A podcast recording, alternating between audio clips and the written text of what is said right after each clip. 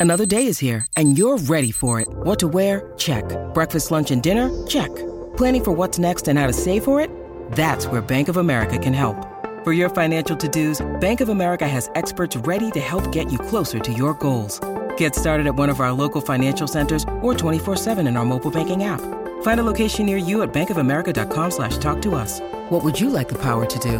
Mobile banking requires downloading the app and is only available for select devices. Message and data rates may apply. Bank of America and a member FDIC.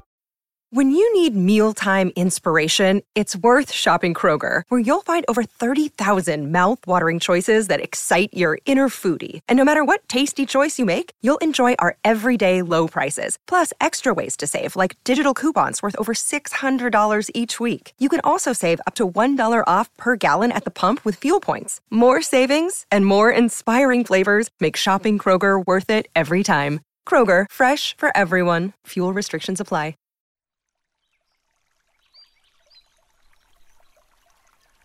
Hola de nuevo. ¿Cómo estás? Espero que muy muy bien. Como muy probablemente sabes, recientemente se han cumplido 100 años desde que Howard Carter descubriera la tumba del faraón Tutankamón en el Valle de los Reyes, en Egipto, en noviembre de 1922. Sí, ya sé que nos quedan aún muchos temas a tratar, sobre todo algunos que me han pedido recientemente. Los abordaremos próximamente, lo prometo.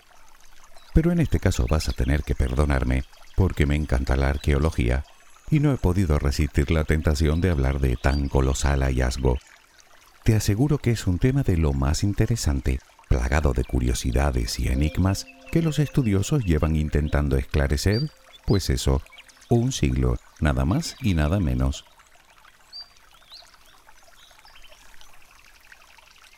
Déjame empezar con una curiosidad en la que tal vez no habías reparado. A comienzos del siglo XIX, las excavaciones arqueológicas eran sufragadas con dinero privado, en general por personas pudientes que buscaban sobre todo hacerse un hueco en la historia. Pues bien, las excavaciones realizadas por Howard Carter fueron costeadas por un aristócrata inglés, concretamente por el quinto conde de Carnarvon. ¿Y a que no sabes dónde residía? ¿Has visto la serie Downton Abbey? Pues en esa misma casa. Bueno, de casa nada, caserón.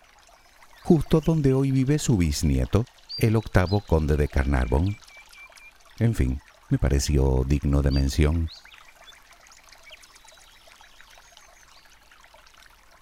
El nombre Tutankamón significa algo así como la viva imagen de Amón. Como sabes, Amón era uno de los principales dioses del antiguo Egipto. Era el dios de la creación, que luego se fusionaría con el dios Sol, dando lugar a Amón-Ra. Sin embargo, Tutankamón no fue el nombre que le puso su padre al nacer, sino Tutankatón, es decir, la viva imagen de Atón, ese dios te sonará menos. Y de hecho, tras la muerte de su padre, no solo se eliminó del culto, sino que se intentó borrar completamente de la historia.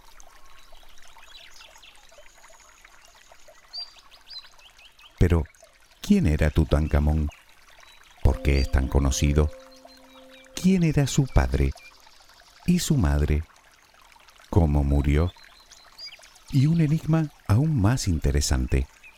¿Por qué dispusieron para él una tumba tan pequeña en comparación con las demás tumbas reales?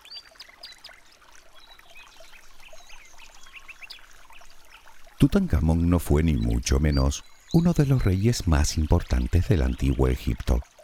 Me refiero a reyes de la talla de Ramsés II, por ejemplo, que reinó la friolera de 66 años y que llevó a Egipto al momento más álgido de toda la historia del imperio, o de Keops, constructor de la Gran Pirámide, o de Hatshepsut, la primera reina faraón, que para poder ser coronada tuvo que disfrazarse de hombre. De hecho, si no llega a ser por el descubrimiento de Carter, probablemente ni siquiera nos sonaría el nombre de Tutankamón. Sin embargo, no creo que haya nadie en este mundo que no lo conozca. El motivo de su popularidad se debe a que el hallazgo de su tumba podría considerarse como uno de los descubrimientos arqueológicos más importantes de la historia de la humanidad. Resulta que ha sido la única tumba de un rey egipcio hallada completamente intacta desde su enterramiento, hace unos 33 siglos. Precisamente la última de un total de 62 tumbas descubiertas en el Valle de los Reyes, de ahí que fuera catalogada con el nombre de KV62.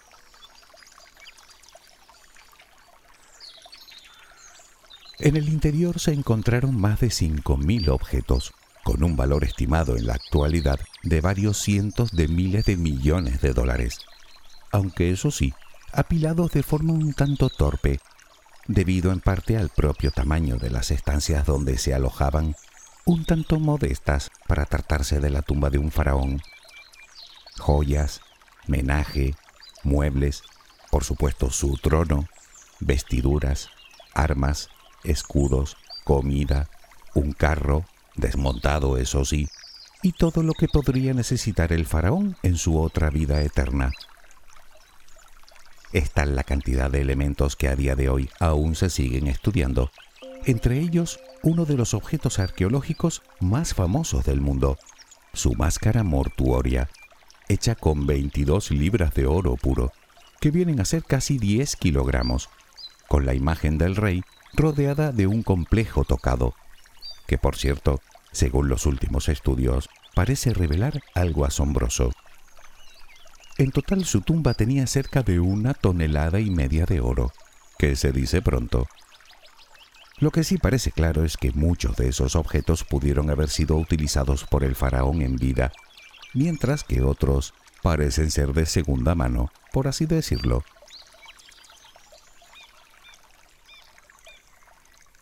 Para entender a Tutankamón debemos empezar nuestra historia un poco antes, con su padre, Amenhotep IV, también conocido como Amenofis IV.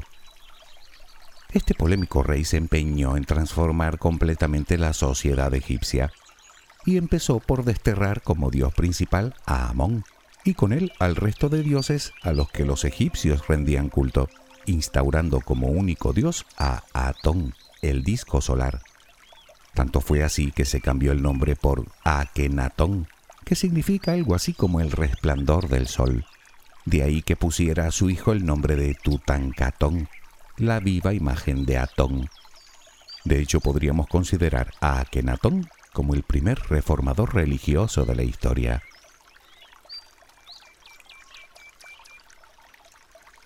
Como era de esperar, este cambio tuvo graves consecuencias y no solo en toda la sociedad egipcia, muy arraigada a sus costumbres, sino en la casta más poderosa después de la realeza, los sacerdotes, a quien les arrebató el poder que ostentaban. Además, trasladó la capital del imperio, que hasta ese momento se encontraba en Tebas desde hacía cientos de años, la actual Luxor, hasta otra ciudad que hizo construir desde cero en medio del desierto, Amarna, llamada también Agenatón, el reino de Atón. Akenatón tuvo muchas esposas. De la principal seguro que te suena el nombre Nefertiti, conocida como la gran esposa real. Parece ser que su prima hermana.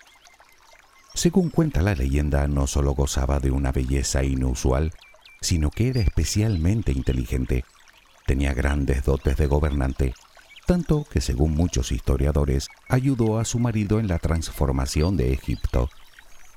Durante mucho tiempo se pensó que Nefertiti era la madre de Tutankamón, pero no. Según parece, el rey Tut fue concebido por otra de sus esposas, de la que se sabe muy poco, Quilla.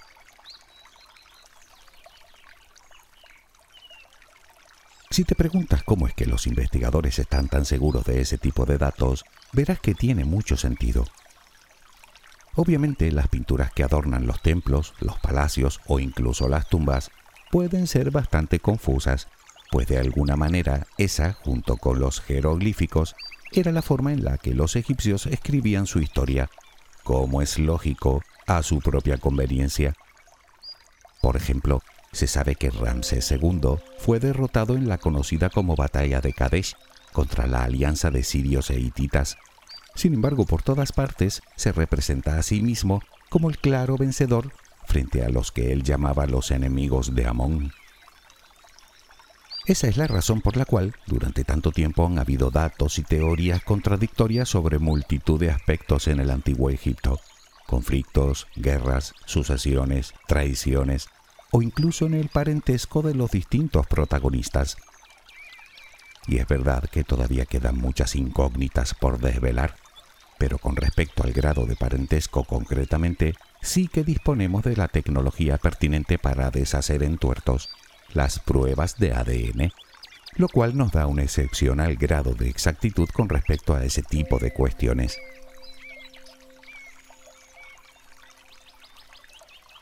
Tutankamón fue uno de los últimos faraones de la decimoctava dinastía. Gobernó entre el 1334 y el 1325 a.C. Ascendió al trono a la muerte de su padre, cuando solo contaba con unos ocho o nueve años de edad. Parece ser que bajo la tutela de su visir, Ay, su principal asesor, padre de Nefertiti, por lo tanto pariente de Tutankamón, y quien se convertiría posteriormente en su sucesor. Unos dicen que fue Ay quien asesoró a Tutankamón para devolver la normalidad a Egipto, mientras que otros sostienen que fue Nefertiti la que gobernó en las sombras durante su niñez.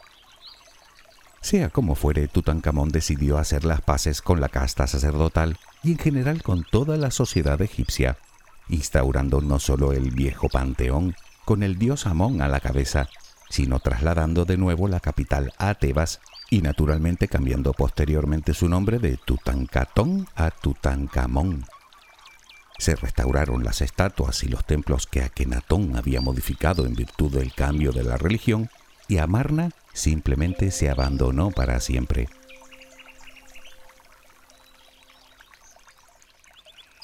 El rey Tut se casó con su media hermana, Angesenamón, con la que tuvo dos hijas, aunque como era de esperar ninguna de ellas sobrevivió, por lo que no dejó descendencia, ya que además murió siendo aún muy joven, entre los 18 y los 19 años de edad, de ahí que lo llamen el rey niño. El motivo de su fallecimiento sigue siendo a día de hoy objeto de debate entre los investigadores, lo que sí parece claro es que aparte de una enfermedad que le obligaba a apoyarse en un bastón, también sufría de malaria y de alguna que otra patología más, aunque ninguna de esas parece ser la causa de su muerte. Por si fuera poco, el cuerpo no está en buen estado y presenta varios daños que pudieron ser provocados incluso después de su descubrimiento, presumiblemente por saqueadores que aprovecharon el caos existente durante la Segunda Guerra Mundial.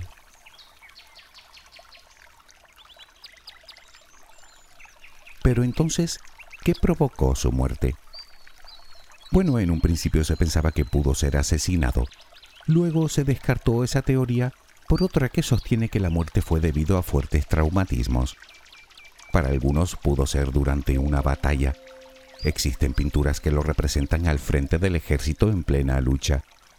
Sin embargo, otros están convencidos de que su muerte se debió a una simple pero mortal caída de su carro mientras cazaba.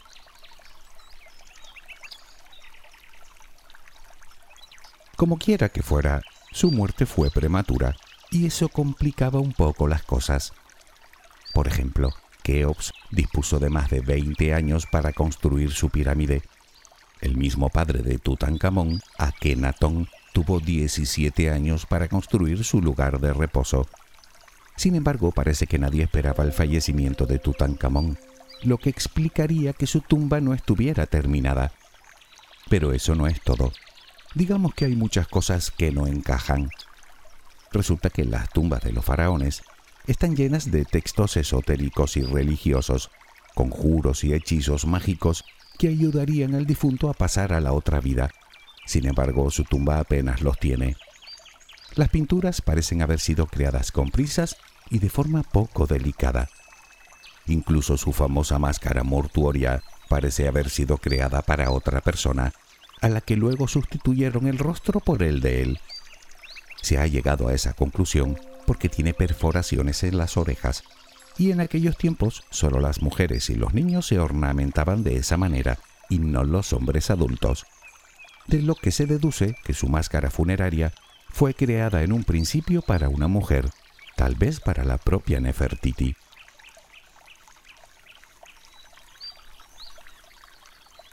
Lo cierto es que da la impresión de que Tutankamón fue enterrado apresuradamente en una tumba que podría no ser la suya.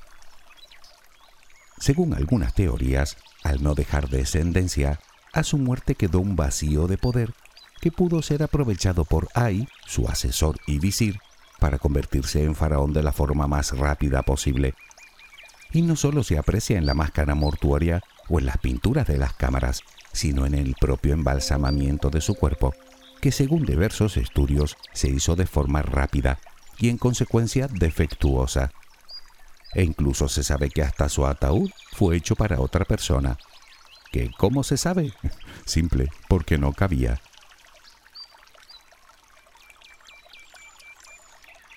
Ahora los investigadores se preguntan si las tumbas podrían haber estado cambiadas, es decir, que Tutankamón pudo haber sido enterrado en la de Ai, más apropiada para un noble, mientras que éste pudo haber sido enterrado en la que estaba destinada a guardar el cuerpo de Tutankamón, bastante más grande y lujosa. En cualquier caso, a Ai le duró poco la fiesta, murió solo cuatro años después de haber sido coronado.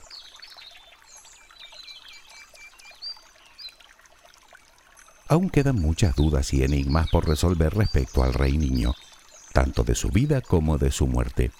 Pero lo que sí parece claro, y en lo que todos los egiptólogos coinciden, es que su enterramiento fue como poco inusual.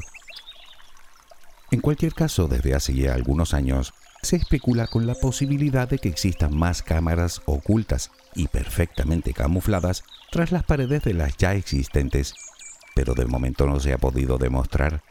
Entre otras cosas porque para ello habría que horadar agujeros, y eso es algo a lo que las autoridades no quieren arriesgarse, porque implicaría destruir lo que hasta ahora se conserva.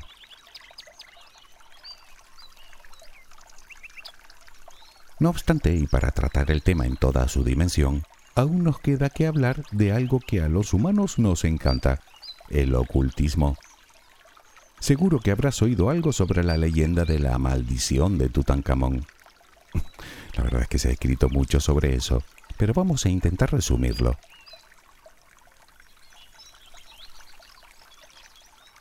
Aunque parezca un contrasentido, dicha leyenda nació mucho antes del descubrimiento de su tumba.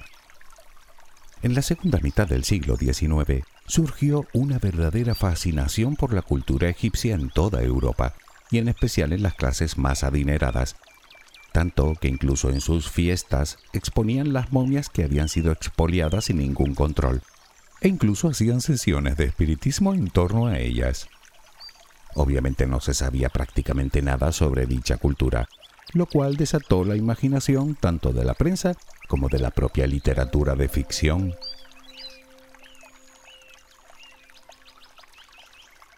Hasta aquí todo había transcurrido de forma un tanto anecdótica, hasta la noticia del descubrimiento de la tumba de Tutankamón, que dio la vuelta al mundo, apuntalando aún más el interés por tan enigmática cultura.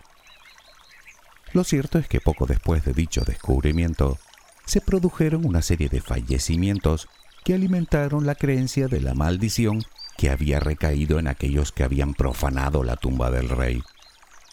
De todos ellos, el más sonado fue el fallecimiento del propio Lord Carnarvon, Parece ser que después de haber contraído una infección, septicemia concretamente, debido a la picadura de un mosquito. Poco tiempo después también fallecía quien radiografió su tumba, o la persona encargada de dar el último golpe al muro que la guardaba. Se hablaba también de apagones y hasta de la muerte de la mascota de Carnarvon. A partir de ahí, la prensa sensacionalista comenzó a dar pábulo a las noticias, creando la tan conocida maldición Incluso el propio Arthur Conan Doyle, el autor de Sherlock Holmes e influyente escritor de la época, se declaró creyente de la maldición, lo cual daba más credibilidad aún a la historia, más aún teniendo en cuenta de que su esposa era medium.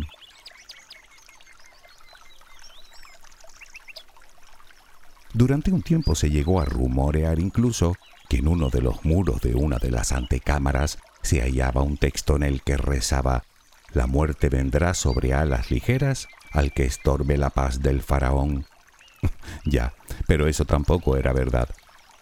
Lo cierto es que a principios de los años 30, la prensa atribuía casi una treintena de muertes a la maldición de Tutankamón, algo que tampoco correspondía con la realidad. Un estudio posterior demostró que de las 58 personas que habían estado presentes tanto en la apertura de la cámara funeraria como del sarcófago, solo ocho de ellas murieron en los siguientes 12 años. Todos los demás vivieron mucho más tiempo, empezando por el propio Howard Carter y terminando por el médico que realizó la autopsia a la momia, que vivió hasta los 75 años. En cualquier caso hay que tener en cuenta que hablamos de principios del siglo XX, cuando aún no disponíamos de antibióticos, ni de ninguno de los medicamentos, tecnología o conocimientos médicos de que disponemos hoy, por lo que la ignorancia simplemente disparaba las conjeturas.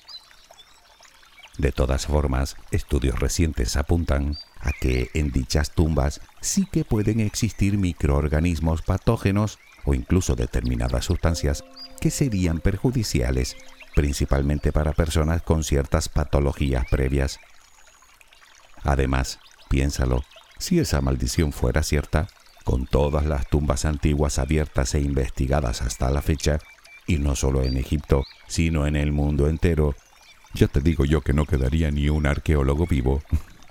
Pero bueno, ya sabes cómo somos los humanos, que tendemos a dar respuestas sencillas a sucesos complejos y a confundir la correlación con la causalidad.